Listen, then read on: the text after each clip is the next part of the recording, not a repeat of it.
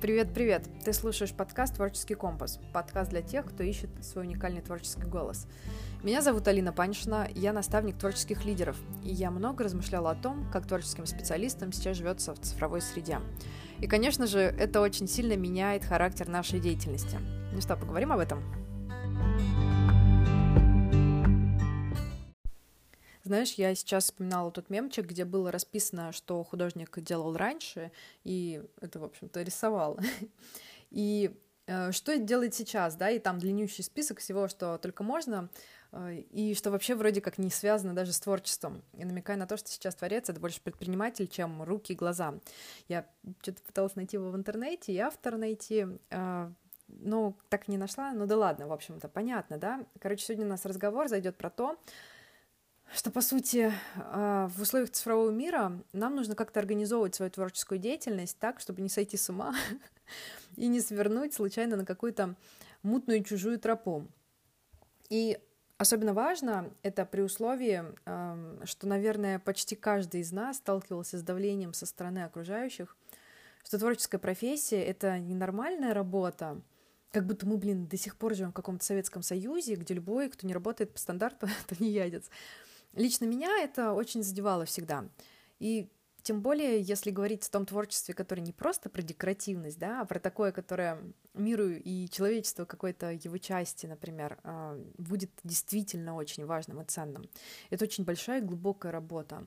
И как раз поэтому очень важно для себя осознавать глубокие основания своего личного творчества. Ну, скажем, если я рисую картиночки на заказ, какие-нибудь иконки для Инстаграма или там открытки со зверятами — кто-то со стороны говорит, ой, все балуешься, пошла бы ты поработала, не знаю, там, какая, какая там есть работа, ну, скажем, официантом или, не знаю, там, менеджером по продажам, была бы полезнее, да? И мне в таком случае нечего ответить на это, кроме того, как, ну, я делаю мир красивее, добрее, и это вообще не про ту силу и глубину, которая таится в творчестве, да?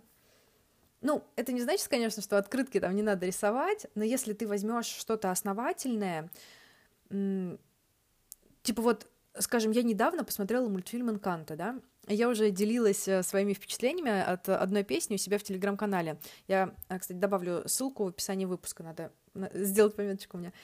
А, но а, я хочу сейчас в деталях показать, насколько глубокой и серьезной может быть творческая работа на примере а, песни Луизы. Э, там без спойлеров, э, я только детали создания затрону, да, даже не то чтобы детали, а, а как бы э, как, как вообще это делается. Кстати, сразу оговорюсь, я про английскую версию, мне перевод на русский не понравился, и чуть позже я объясню почему.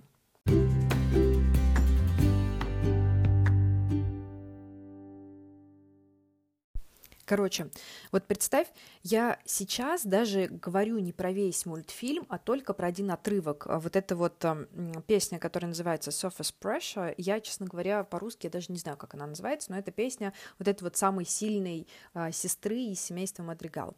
Значит, короче, сама песня — это очень продуманный сторителлинг, э, он и по структуре, да, продуманный, там есть все элементы, чтобы притянуть и задержать внимание, и заставить тебя сопереживать герою. Там есть контраст по ритму, по тону, чтобы это внимание не терялось. Там есть нарастание напряжения его выброс, кульминация, которая там лично меня заставляет каждый раз плакать, пропуская историю через себя. Окей, а, самое там, если это как бы про сторителлинг, да, а, про исполнение песни, как раз то, что вот мне не понравилось а, ну, в русском переводе, в оригинале исполнитель не только поет, просто, да, эту песню, но он еще играет голосом, голосом, ты чувствуешь эмоции, ты видишь, что если герой, например, напрягает тело, это отражается и на голосе, а в русском почему-то этого нету, и как получается, что песня, она а, просто как песня отдельно и никак, э, по сути, особо не связана с самим героем. А, и, а, то есть, ты слушаешь, и ты понимаешь, насколько характерно вот это вот э, исполнение, то есть, да, в нем есть характер, и ты э, понимаешь характер героя э, через то, э, как исполняется, какие там, не знаю, выражения используются и так далее. Так, дальше. А, получается, вот в русском просто пение, никакой игры голосом, да, нету. А, если брать саму музыку, она построена по канонам качественной поп-песни, да, которую ты будешь потом, блин, петь две недели в своей голове. Короче, там тонна работы. Вот возьмем, э, скажем, одну маленькую часть от этого, например, сторителлинг, да, ну это просто как бы моя э, тема, э, пускай давай про нее поговорим. Короче, малюсенькая часть, которая создана тоже путем огромнейшей работы. Вообще сторителлинг на эту тему я вообще могу часами говорить, потому что, ну вот если взглянуть на эту тему глубоко, ты понимаешь, что Сторителлинг способствует выживанию человечества, ни меньше, ни больше. Выживанию в физическом плане, социальном, психическом. И ты можешь смотреть на кино или на книги только как на развлечение, но только до тех пор, пока ты не поймешь, как это устроено. А мы вообще-то как бы на минуточку через историю учимся, как нам выживать в социуме, в каких-то ситуациях, которые нам близки, как люди э, справляются с психологическими сложностями. Поэтому наш мозг любит истории, и у нас выделяются особые гормоны, которые заставляют нас испытывать удовольствие от истории не просто так, да, а потому что наш мозг понимает, что в историях есть бесценная информация для выживания. И рассказать историю, чтобы она была максимально крутой, это целая наука, серьезно. И вот когда ты, например, пишешь песню или рисуешь комикс с этой мыслью в голове, и тебе кто-то со стороны говорит, ой, да хватит уже в свои игрушки играть, займись чем-нибудь серьезным. Тебя это не трогает. Э, никакой как бы нету а, вот этого ощущения, что, блин, реально вот там есть какие-то люди, которые выполняют тяжелую работу, которые действительно приносят пользу другим, там типа возьмем там тех же самых дворников, которые убирают улицы, и нам всем удобно ходить, у нас нету вот этой вот жуткой каши снежной под, э, под ногами, да, а, а я сижу и рисую картиночки. Когда ты э, как бы держишь в голове, например, вот про сторителлинг, да, как я сейчас рассказала, вот такую мысль, и с этой стороны подходишь к своему творчеству – тебя никак, никакая критика а, вот э, как бы с идеей того, что вроде как то, что ты делаешь, это какие-то игрушки, она тебя никогда не тронет и а, ну, не заденет.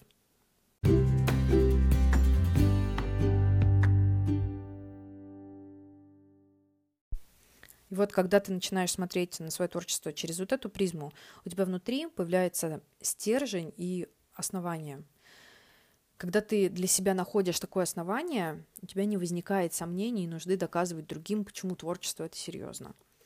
Более того, это, короче, как-то так работает, что таких людей, которые а, начинают а, тебе говорить со всех сторон, что типа ой, да это все несерьезно, да лучше бы ты поискал э, нормальную работу, там еще что-то. Их просто как бы, ну, не становится вокруг, я не знаю.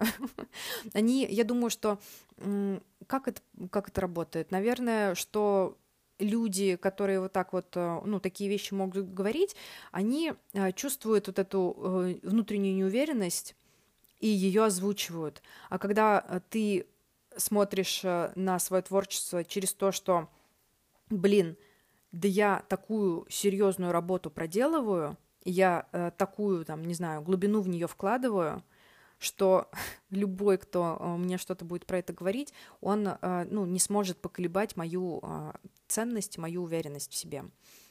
И э, Кроме того, ты высвобождаешь ресурс от борьбы вот с миром, да, с окружающим, и полностью направляешь его на творчество, сфокусированным. И для меня это сознание стало прям настоящим озарением и очень сильной внутренней опорой. Ну, действительно. И еще я осознала, что творчество, оно настолько ценное, что оно не может стоить копейки. И вот эти вот э, все штуки, когда, э, ну, что скрывать, э, я помню свое вот это вот чувство отчаяния, когда я там заходила на какой-нибудь freelance.ru, и я видела, что а, там нужны иллюстрации, там, не знаю, а, за 20 штук 500 а, рублей, типа, тебе дают. И, ну, господи, это же просто, ну... Ну, ладно. Не будем об этом. Давайте говорить про настоящее творчество, которое, которое меняет мир. Вот так вот. В общем, значит, вернемся с пониманием вот этого всего, о чем мы сейчас говорили, да, про то, что а, действительно, когда ты создаешь нечто, а, что направлено на воздействие на какую-то там, не знаю, группу а, человечества, или то, что э, передает какие-то важные ценности для тебя лично и для многих других. Ты, попадая в цифровую реальность, ты такая типа, ой, а мне надо создавать контент, чтобы быть на виду, да, чтобы быть в актуальной повестке, чтобы про меня не забыли, ведь я еще хочу и деньги за это получать. Что происходит? И опять на примере иллюстрации. Люди начинают э, стирать пальцы в кровь, чтобы наполнить там свою ленту, там, Инстаграма, например, работами. И у них почему-то есть такое представление, что я должен вот прям такими словами, да, генерировать контент ежедневно. И это означает, что я э, должен там э, создавать законченные, осмысленные, крутые работы, которые цепляют ежедневно. И это всегда должно быть что-то новое, чтобы не наскучить и привлекать других людей. Я, я сейчас прям говорю вот это, мне от этого тяжело становится, вот только от одной мысли об этом. А многие же так и живут и выделяют специальный аккаунт только для творчества – и думают, что, блин, я здесь должен э, только свою творческую сторону показывать и не надоедать собой, своими там мыслями, своей личной жизнью, потому что люди здесь собрались за моим творчеством. Они здесь по делу, за заказами, и им надо давать то, что они хотят. И к чему это приводит, да? Работы становятся поверхностными для галочки, типа надо выложить, или там написать какой-нибудь пост, как выбрать кисти – Почему э, я рассказываю в своем аккаунте про кисти? Потому что я рисую. И поэтому, ну, типа, я должна всем рассказать об этом. Э, короче, э, и вот получается, что как бы вот эта глубина и то самое твердое основание уходит. И никто, ни один человек не может выдавать ежедневно, стабильно, качественное, законченное творчество, ну, как бы постоянно. И вот прикол, этого и не надо делать, блин. Мы не должны служить соцсетям. Они созданы, чтобы нам служить, да? Так давайте, блин, поймем, как их использовать, а не быть использованными ими. И вообще творчество ради контента это вообще, мне кажется, самое худшее, что может сделать для, тебя, для себя творец.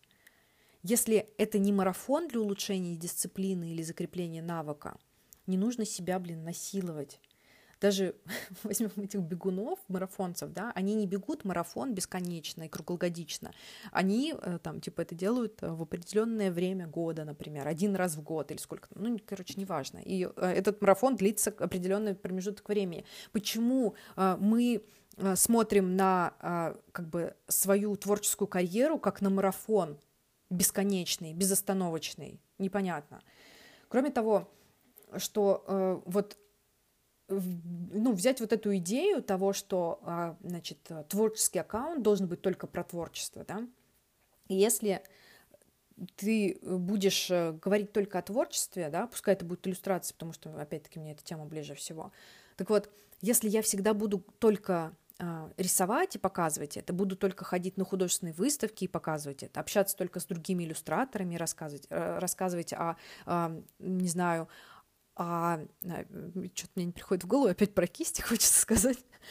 Короче, э, и вот если я буду э, показывать только вот типа я творю, да, если бы это была моя жизнь вот такая вот, ограниченная, то результат творчества был бы стерильным. В нем не было бы жизни и никакой вообще никакой силы.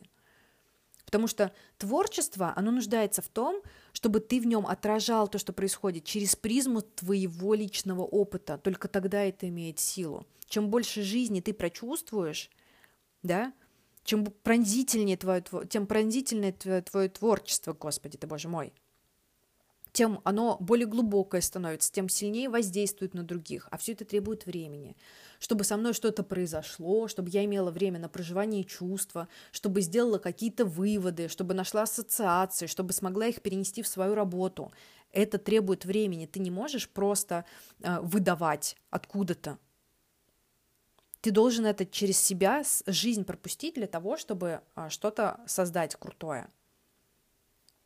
Конечно, алгоритму-то на это пофиг. И тут сразу вылезают страхи и сомнения, да, а, просто максимально иррациональные. Типа, мне надо ежедневно выдавать контент, я должен все делать качественно, если я не могу ежедневно делать качественно, я отстой и вообще ни на что не способен или что я должна выкладывать хоть какого качества, э, там какие-то свои работы, чтобы поддерживать активность и терять подписчиков. Серьезно? Вот такие мысли вообще можно считать адекватными после того, что мы сегодня обсуждали?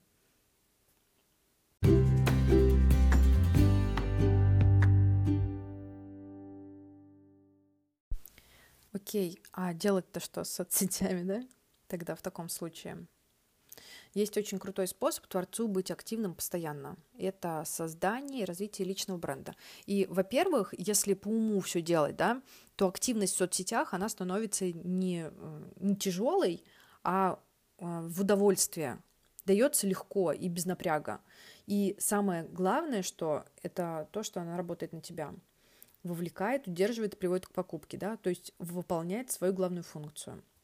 Во-вторых, это звучит контринтуитивно, но как раз, когда человек раскрывает свою личность в соцсетях, вот это вот будет на пользу его карьере. И многие боятся высовываться из своего творчества, потому что боятся, что люди начнут отписываться. И все верно, блин, начнут. Те, кто тебя не принимает как личность, начнут отписываться. Те, кому на тебя пофиг или больше того, кому ты неприятно. Зачем тебе такие подписчики? Неужели неприятнее, когда люди тебя ценят не только Э, за то, что ты делаешь, но и тебя лично, как, ну, как человека. Неужели не круче брать заказы от тех, кто тебя любит за то, какая ты? И, не знаю, коллаборироваться с людьми, которые э, с тобой на одной волне. Если ты развиваешь личный бренд, ты ведешь блог, да, показываешь себя, свои там заботы и ценности, говоря о том, с какими человеческими трудностями сталкиваешься, показывая, где бываешь, это все отсеивает ту часть подписчиков, которым это чуждо. И это прекрасно, на мой взгляд. Но на самом деле даже не это самое важное, все-таки в личном бренде самое важное это твоя собственная основа, понимание своих непререкаемых принципов. Для меня, когда я вот нашла свое глубокое основание, вот эти принципы, да, я перестала смотреть на свою творческую карьеру как на набор задач и приобрела глобальное видение. То есть, по сути, стала руководителем своей карьеры, своим собственным лидером. Не тренды мной руководят, а мое видение. Не мода мне указывает, какие, блин, инструменты использовать для создания и продвижения своего творчества. Моя стратегия, моя собственная стратегия, та, которая отличается от, э, не знаю, от э, подружки моей, которая тоже занимается иллюстрацией, например, да. Не правила Инстаграма мне говорят, как часто я должна создавать новое, а я сама решаю. И, блин, я вот сейчас это говорю, у меня аж мурашки по коже от того, какой сильный я себя чувствую от понимания этого.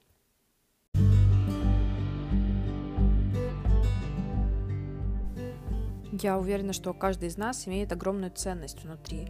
Ее нужно уметь найти и донести. Ну, собственно, да, маркетинг. Многие творцы этим пренебрегают, и очень зря. Наверняка у тебя есть э, те, кому нужно это услышать, поэтому я буду очень рада, если ты поделишься этим выпуском с ними. И вообще, не стесняйся делиться своими мыслями со мной в Инстаграме, я там под именем Алина Паншина. Мне очень интересно знать, что ты думаешь по поводу сегодняшней темы. Ну и не теряйся, у тебя всегда есть собственный творческий компас. До встречи!